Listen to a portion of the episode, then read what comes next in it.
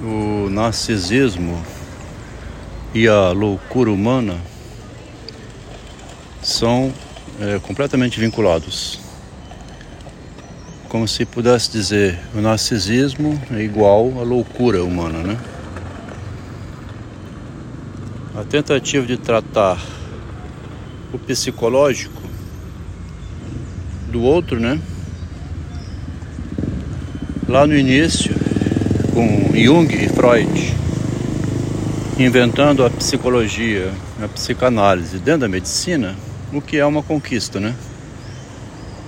Nunca vamos dizer que isso fosse ruim. Devo dizer que só estou aqui hoje desse jeito como estou, aos 65 anos, depois de uma tremenda crise lá em 2003, 1989, devido à escuta psicológica e a compreensão que a partir de 2017 passei a ter do narcisismo, coisa que nem o psicanalista tem.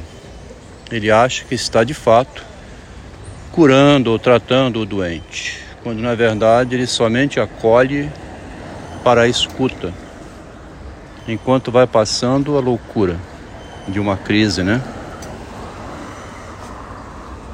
Estão estudando as relações, a correspondência entre Freud e Jung como Freud, na relação com Jung, chegou a publicar o artigo O Narcisismo. Ontem, uma carta interessantíssima de 20, 30 de maio de 1907, o Jung, que vinha desde 1906, desde 1902, né, se aproximando de Freud, leu o livro A Interpretação dos Sonhos de Freud e é um livro que deixou o nome de Freud para a posteridade, quando Jung conseguiu se aproximar de Freud, ele também quis deixar livros. A ideia é essa, tá vendo? Estou tão atolado nos problemas da clínica que dificilmente sobra tempo para o meu trabalho, meu próprio trabalho.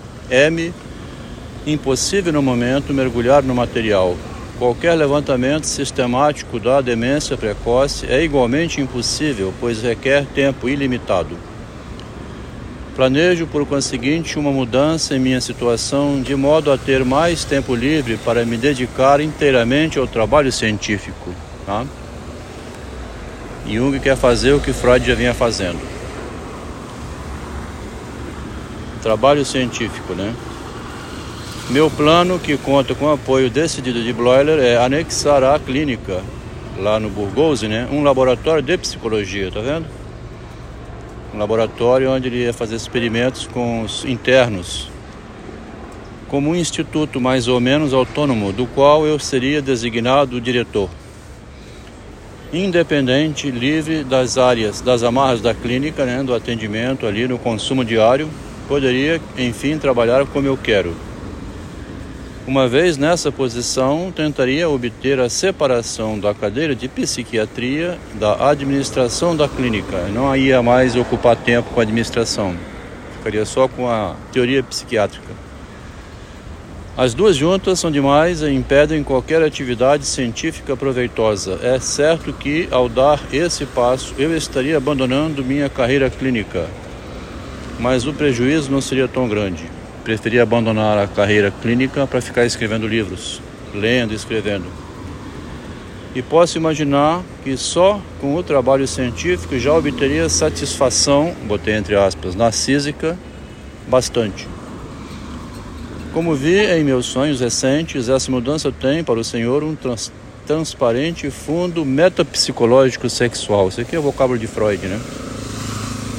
Encerrando a promessa de sensações de prazer em abundância. Eu gostaria de fazer nesse, nesse estilo um atraente livro de quadros clínicos a ser apreciado apenas pelos que comeram da árvore do conhecimento. O resto falaria por si mesmo.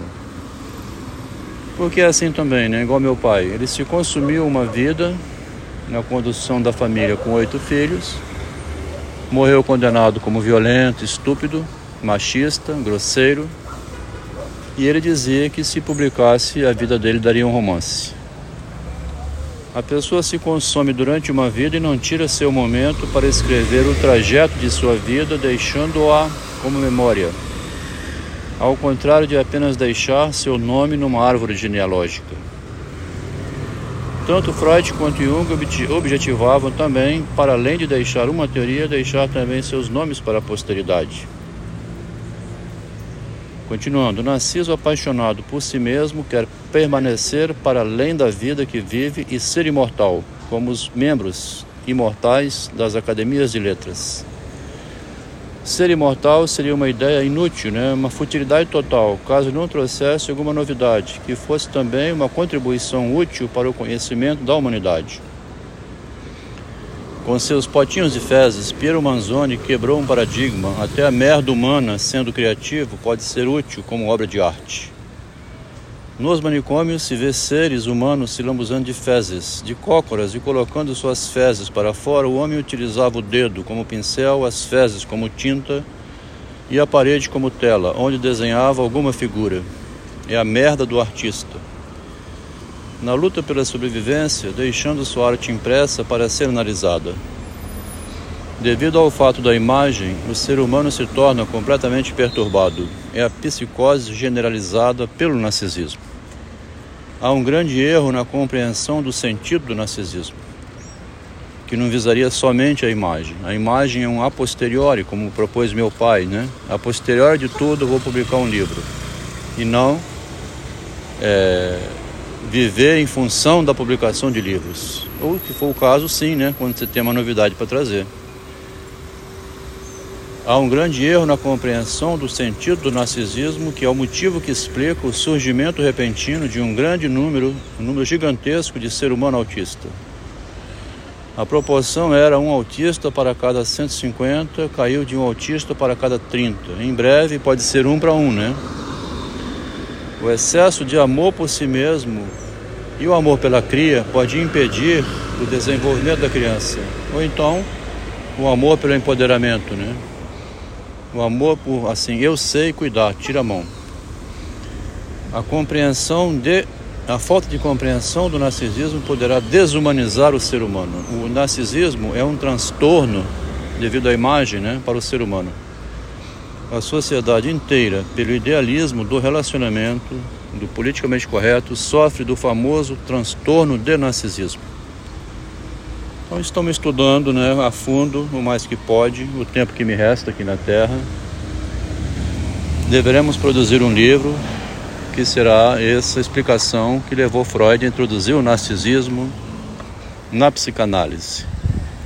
Introduzir então um artigo que deixou ele também, né, como ser humano para a posteridade.